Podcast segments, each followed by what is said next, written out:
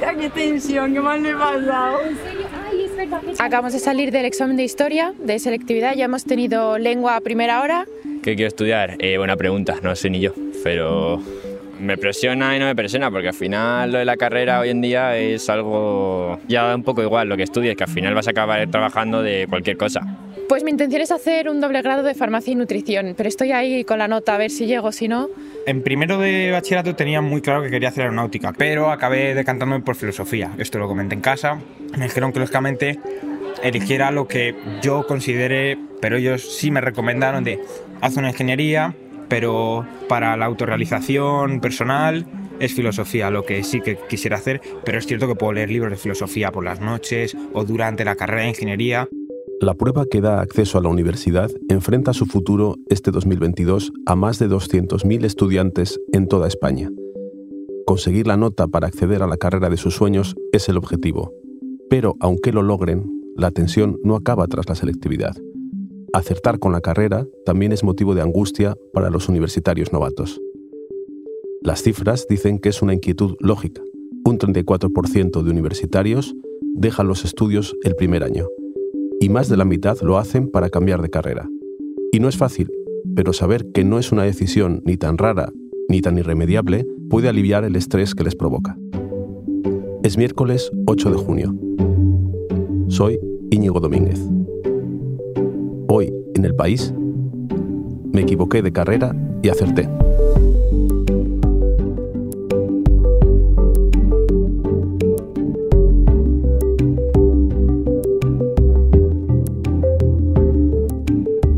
José, ¿tú qué querías ser de mayor?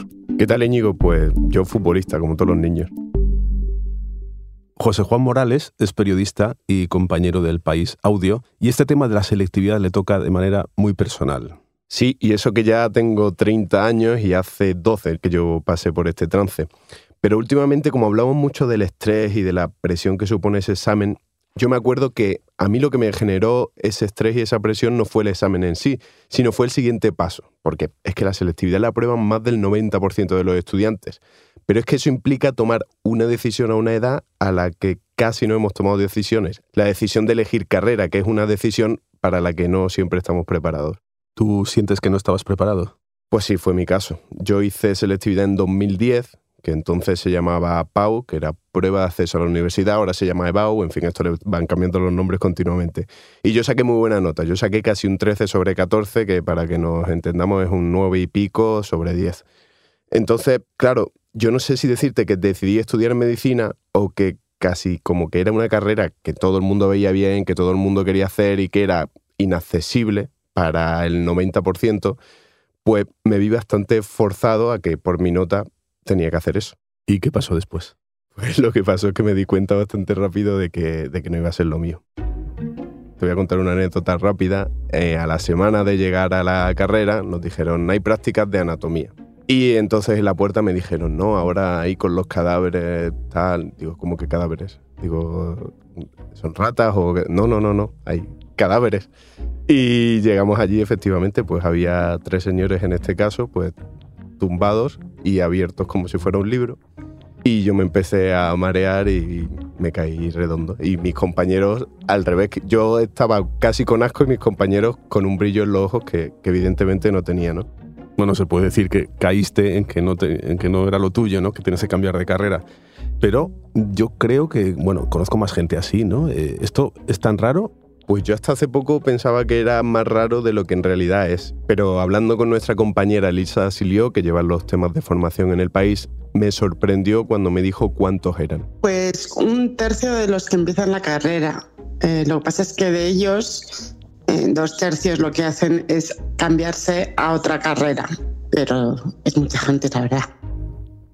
Sí, uno de cada tres es mucho, como dice Elisa.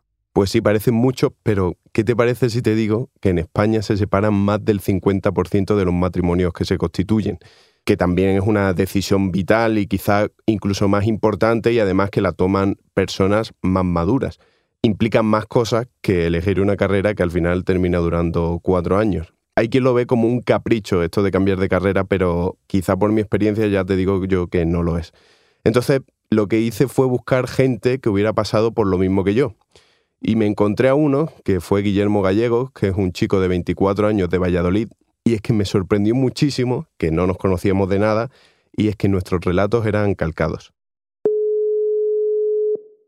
¿Qué tal, Guille? ¿Cómo estás? Muy buenas, José. Mm, Bueno, yo te cuento si quieres un poco. Yo iba a ser médico y bueno, pues en el primer cuatrimestre ya me di cuenta de que, de que aquello no, no iba a ser lo mío y acabé de periodista. ¿Tú, ¿Tu historia cuál es? Pues nada, yo me empecé, me metí en ingeniería y a los nada, a los primeros 20 días ya vi que esa ingeniería, pues igual que o era demasiado para mí o que no me terminaba de convencer. Y en ese primer momento ya busqué darle el cambio total desde esa ingeniería hacia en concreto lo que he hecho, que es el periodismo. Vi que ya era muy complicado porque no había plazas, entonces pues me fui a otra ingeniería a ver si esa otra rama me podía gustar, siendo también ingeniería. Y nada, llegando a las navidades, llegando al primer final del primer cuatrimestre, vi que no. Oye, y de primeras, ¿por qué elegiste ingeniería? Habiendo llegado al bachiller tecnológico, pues no, ni mucho menos, a mí nadie me forzó a nada, pero la lógica entendía que yo tenía que tirar algo de ciencias, algo tecnológico, y fue lo que me acabó decidiendo el, primero, el no ser capaz de decir que no quería hacerlo, que eso es culpa mía, y el segundo, un poco la línea que yo venía haciendo. ¿Eso fue igual la primera decisión que tomaste en tu vida? El problema es que sí, el problema es que tal y como está todo, te obligan a tomar una serie de decisiones en las que no estás ni mucho menos preparado. Es decir, te estás metiendo en una decisión que supuestamente es la que acaba siendo pues, la decisión de tu vida, que se dice siempre, que es elegir la carrera que estudias, y la estás tomando con 18 años. Y yo, yo menos, yo por ejemplo soy de diciembre, yo también con 17. Por lo que dice Guillermo, eh, el problema puede venir de antes, ¿no? Del bachillerato, donde ya hay que empezar a tomar decisiones muy pronto. E- Él se queja de que quizá se obliga a tomar decisiones a una edad muy, muy temprana, donde no estás muy preparado. Pero cre- ¿crees que es una inmadurez de esa edad o que en vuestro caso concreto es algo personal? Pues mire, yo me he pasado muchos años pensando que, que era especialmente inmaduro, pero indagar un poco en ello me ha dejado un poco más tranquilo. ¿Ah, sí? A ver, cuéntame. Pues porque la ciencia avala esa queja que formula Guille y que yo por mi experiencia comparto. Mira, escucha esto. El cerebro, hasta los 21 años mínimo, no está del todo maduro. Entonces, esto pasa mucho, ¿no? Que a los 18 aún tenemos un pensamiento un poco ah, juvenil, adolescente, y luego a los 21 muchas personas cambian de opinión. De hecho, en algunos países ya que se considera que la mayoría de edad se asimila a los 21 años, ¿no? Y por esto ah, no se hace el permiso conducir hasta los 21, ¿no? Y esto sería como más coherente a esta madurez fisiológica. Esta que acabamos de escuchar es Nuria Casanovas, que es psicóloga infanto-juvenil y presidenta del Consejo Social del Colegio de Psicología de Cataluña. Ella nos ha explicado así un poco de manera fisiológica por qué eh, tantos cambios de carrera. Pero es que hay muchos más motivos. Otro es las notas. O sea, paradójicamente lo que suele pasar es lo contrario de lo que me pasó a mí, que hay gente pues que no le llega la nota para hacer la carrera que quiere hacer y se mete en otra pues por no perder el año. Eh, entonces esta gente lo suele dejar mucho más que el resto. Y según me explicó nuestra compañera Elisa Silió, esto es más frecuente en las carreras de humanidades, en filosofía, en arte. Luego también se abandonan mucho las ingenierías porque son muy complicadas y a veces en el primer año pues no llegan a las notas que necesitan. ¿no? Pero es que hay más condicionantes. Según el Ministerio de Educación, según sus cifras, los chicos abandonamos mucho más las carreras que las chicas. ¿Y eso tiene alguna explicación? Pues mira, escucha lo que cuenta la psicóloga. Yo lo que observo con los casos que conozco es más la capacidad del cerebro creativo de la mujer. Hablamos siempre a factores globales, ¿eh? que un hombre puede tener un cerebro muy femenino también, ¿eh? pero si no, mm, un poco por estadística, ¿no? las mujeres son más creativas y esto les da a ver que decir, bueno, ah, me saco la carrera porque aunque no vaya a trabajar de esto, igual esto me, luego me, me lleva al otro. Entonces mira las cosas más a largo plazo. Y el cerebro más masculino es lineal, es decir, A me tiene que llevar a B y B a C. ¿no? Y entonces si la carrera no corresponde, es, uh, bueno, quizá es más fácil para ellos de que perdan el, el sentido ¿no? de seguir estudiando. Claro, hemos hablado de nota, de edad, ahora de, de sexo, pero supongo que también hay condicionantes sociales, claro. Claro, hay una presión por acertar y una presión por acceder a determinadas carreras que están consideradas como más prestigiosas, como me pasó a mí con medicina. Pero luego están, hay otros condicionantes más concretos. Por ejemplo, mira, yo hice selectividad en 2010. Justo acababa de estallar la crisis, el paro aumentaba Entonces yo me acuerdo que antes de hacer selectividad eh, mirábamos todas las carreras y buscábamos aquellas que tuvieran menor porcentaje de paro. Es decir, las que tenían más salida, ¿no? Como se suele decir. Eso es. Y esa frase es la que resuena en la cabeza de mucha gente. También en la charla que tuve con este chico de 24 años de Valladolid que hablábamos antes, de Guille. ¿En tu caso te pasaba que decías, bueno, es que esto, la ingeniería además tiene más salida. Sí que es verdad que se tiene, pues se tiene en cuenta, pero también te digo, yo, yo es que en mi momento lo pensé, yo, yo sabía que las ingenierías pues tienen más salidas profesionales que de muchas carreras de letras. Eso no, no hay que ser tampoco un genio para entenderlo. Pero yo es que me planteé en un supuesto, yo dije, esto va encaminado a que yo pase toda mi vida, pues por ejemplo, en una fábrica. Quiero eso, a mí eso me muero del aburrimiento y me muero de, todo y, y, no sé si yo eso no sería feliz. Entonces, además de la salida, ¿tienes la salida? Sí. ¿Cuál es la salida? Esta. Pues que igual no la quiero pero sí que es verdad que todo el tema de las salidas y cuando vas siempre a las carreras, a las puertas abiertas, a todo, también es siempre de la empleabilidad y demás. Y en el fondo la empleabilidad es la persona, no el título. Y en esa presión por acertar, ¿qué papel tiene la familia? Porque eso de las salidas es la típica frase que, que, que dicen tus padres, ¿no? Pues fíjate en mi caso que encima mis dos padres son médicos. Fue pues prácticamente un trauma en mi casa, pero no solo eso, sino también yo recuerdo con mis amigos en las conversaciones, claro, todos eh, empezábamos a hacer la carrera que nos gustaba y tal, todos tenían ganas de hablar de ello, y cuando yo estaba en las conversaciones era como un tabú. Eh, como sabían que para mí esa decisión había supuesto un trauma, evitaban el tema, ¿no? Pero claro, aquello no, no era muy natural. ¿Y tú cómo te sentías? Pues mira, yo a pesar de que fue una decisión muy pensada, que estaba convencido de que tenía que hacerlo y de que había sido siempre un buen estudiante, es que yo la verdad me sentía un poco fracasado.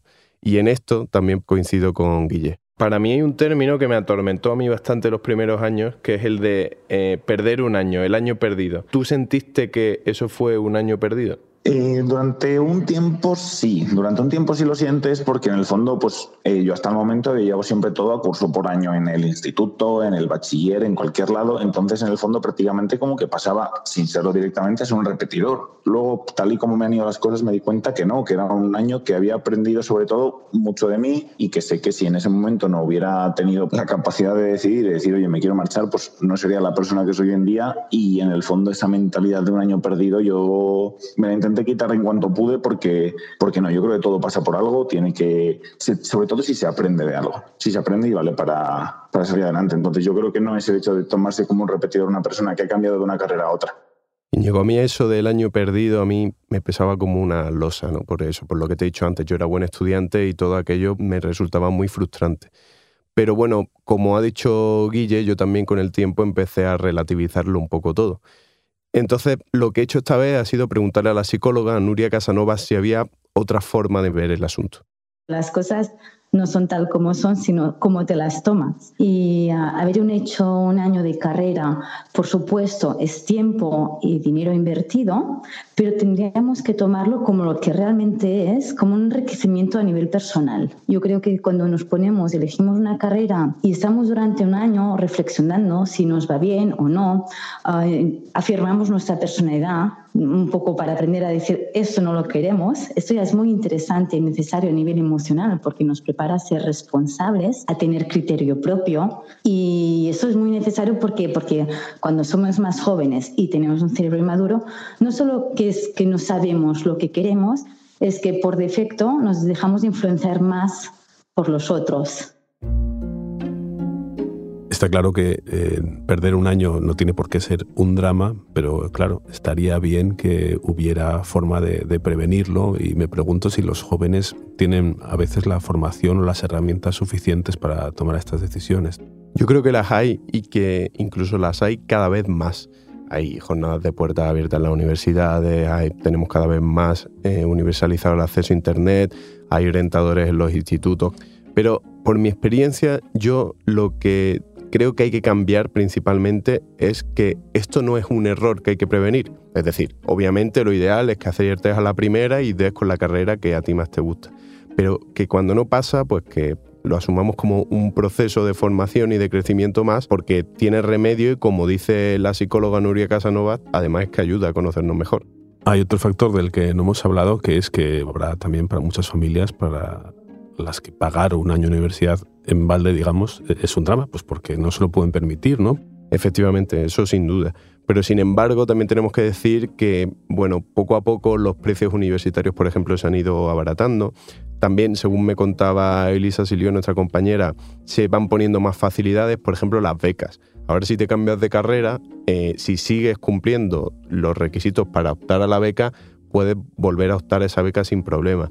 También se están instaurando una especie de grados abiertos que lo que hacen es que te permiten picotear asignaturas de varias carreras y luego al final ya tú eliges. Pero además del coste que tiene para las familias, hay otro coste que no solo lo pagan las familias. Escucha, Lisa. El Estado paga entre el 75 y el 80% del precio total de la matrícula de un alumno, que son más o menos unos 6.000 euros eh, por alumno, depende un poco de la comunidad autónoma. Valenciano de Investigaciones Económicas calculó que cuesta más o menos 680 millones al año que los, eh, estos alumnos abandonen la carrera. 680 millones es mucho dinero, pero por comparártelo. Eh, es el mismo dinero que el gobierno repartió el año pasado a las comunidades autónomas para invertir en la formación de búsqueda de empleo o, por ejemplo, el que se malversó en el caso de los ERE de Andalucía. Bueno, ahí, se ha perdido porque la justicia no lo ha podido localizar, pero bueno, en universidad no se pierde, se invierte, ¿no? Eso es, y esa es precisamente la idea que nos dio la psicóloga Nuria Casanovas para que viéramos ese gasto más que como un gasto, como una inversión. Estamos en una sociedad de consumo y parece que todo tenemos que conseguirlo y ya. Y a veces, a veces coger un camino más largo ah, puede resultar más interesante. Y a veces cuando un profesor ve a un niño pequeño dibujar, es perder el tiempo, no está leyendo. No, no, señor, está preparando su cerebro a tener la base neurológica necesaria para poder leer.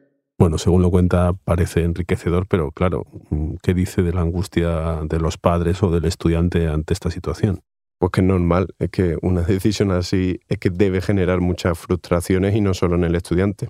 En este caso, la experta lo que nos recomienda es el diálogo entre las partes y que ambas partes tienen que ceder en algo. Mira lo que le dice a los padres. Primero los familiares uh, tendrían que hablar en primera persona. No tiene que decir, no deberías hacer esto. Quizá podría decir, yo en tu lugar no lo haría. O en tu lugar me lo pensaría. Pero soy yo. Somos distintas personas. Y sobre todo a estas edades. No estamos hablando de un niño pequeño, estamos hablando de un adulto, ¿no?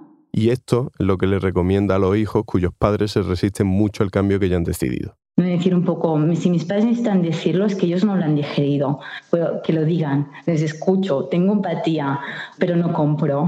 Hay padres que insisten mucho, pero porque no es el sueño de, de ellos para su hijo, es su propio sueño de ellos mismos que no consiguieron realizar. Siendo tus padres médicos, José, en tu caso, ¿insistieron mucho para que siguieras con medicina o no? Pues mira, mi padre de primera hora me entendió bastante. De hecho, yo creo que él cuando yo elegí medicina, como me conoce mucho, le chirrió un poco la decisión. Pero mi madre todavía, y te recuerdo que ya hace 12 años, hay navidades en las que me dice que todavía estoy a tiempo de volver a medicina.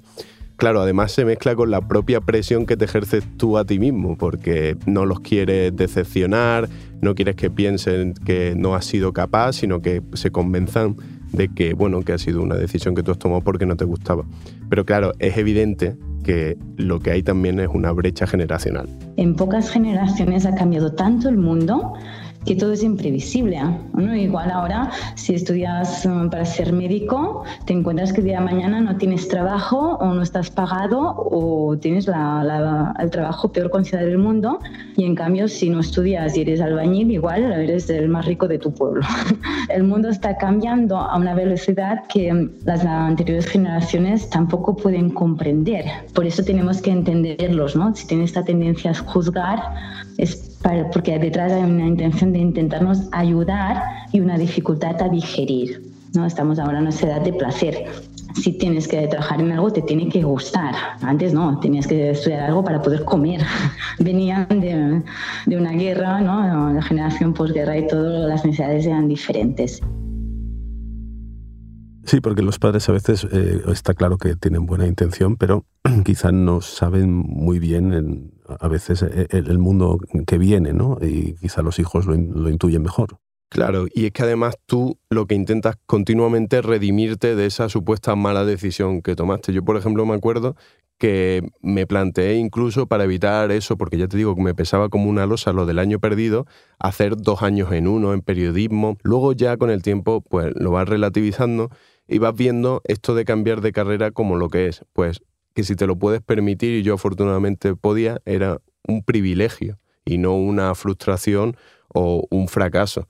Y además fue muy paradójico y fue muy, muy importante el cambio de actitud que yo tuve respecto a la primera vez que me matriculé en la universidad y la segunda. ¿Y cuál fue ese cambio? Pues mira, la primera vez yo encaré la matriculación como matricularme en algo con salida. Y la segunda, ya mi padre además me lo dijo claramente, tú piensas solo en lo que quieres hacer. ¿Y ahora eres feliz haciéndolo? Bueno, tenemos nuestros días, ¿no? Pero de lo que sí que estoy por lo menos seguro es de que no me arrepiento del cambio. Bueno, nosotros también estamos contentos de que dejaras la medicina, estés aquí con nosotros, José. Gracias por contarnos tu historia. Muchas gracias.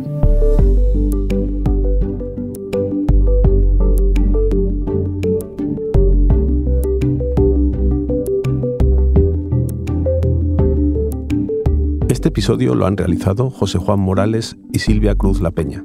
La grabación en estudio es de Camilo Iriarte. El diseño de sonido es de Nicolás Sabertidis. La dirección de Isabel Cadenas. Yo soy Íñigo Domínguez. Esto ha sido Hoy en el País. De lunes a viernes, una nueva historia. Gracias por escuchar.